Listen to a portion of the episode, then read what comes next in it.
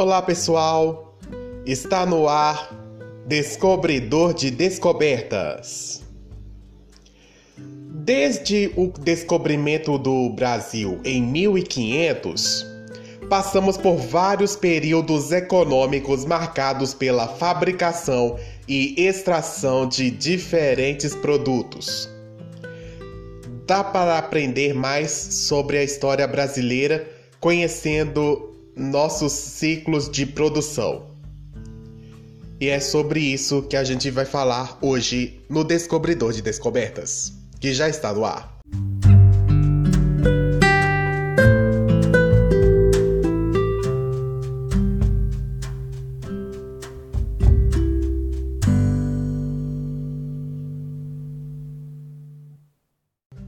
Vamos começar com o primeiro produto brasileiro a ser explorado pelos portugueses: o pau-brasil. A madeira pesada dessa árvore era vendida na Europa e usada na fabricação de móveis e de instrumentos musicais, como violinos e harpas. O extrato da madeira, que gerava um tipo de tinta vermelha, ainda servia para atingir tecidos. Com o tempo, ficou difícil de encontrar o pau-brasil. Aí, o custo de extração aumentou e os portugueses perderam o interesse pelo produto. Mais ou menos em 1530, os portugueses trouxeram para o Brasil as primeiras plantas de cana-de-açúcar vindas da Ilha da Madeira, no Oceano Atlântico. Elas se adaptaram ao Nordeste e a região se tornou a principal área de produção de açúcar. O melhor momento ocorreu entre 1646 e 1654, mas no fim do século 17, com o aumento da oferta do produto por outros países, o ciclo da cana-de-açúcar entrou em declínio.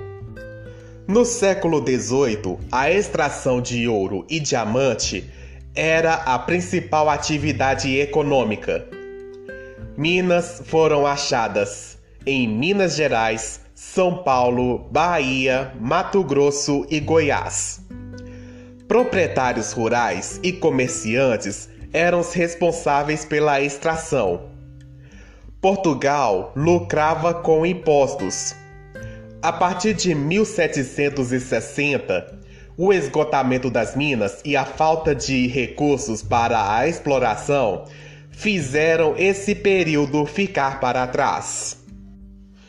Entre o fim do século XVIII e o início do século XIX, o algodão era um dos principais produtos exportados pelo Brasil ia para o mercado britânico, que precisava dele para fabricar tecidos.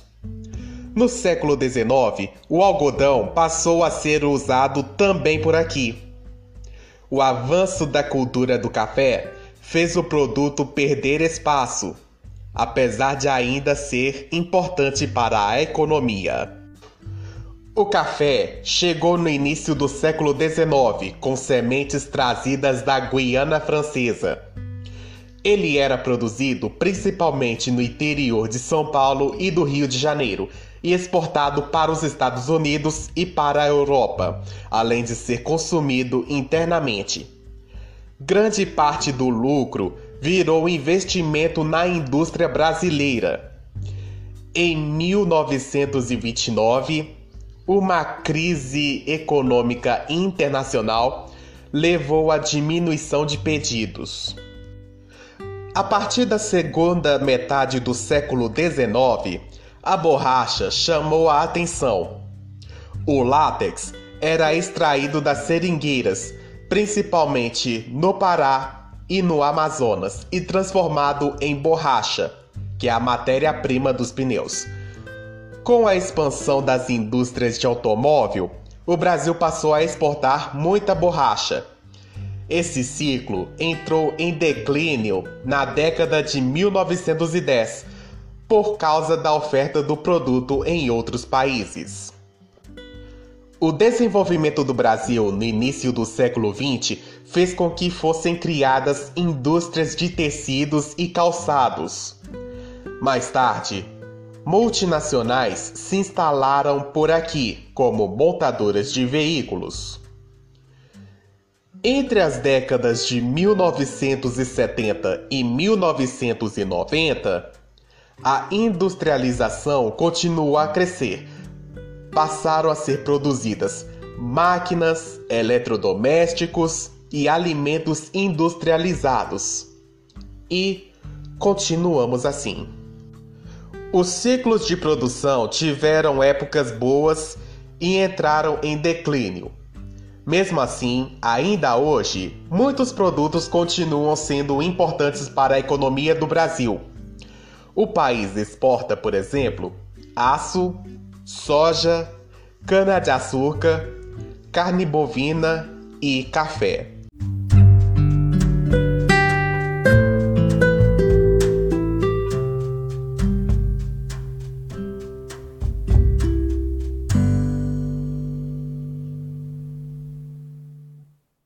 O podcast Descobridor de Descobertas de hoje fica por aqui.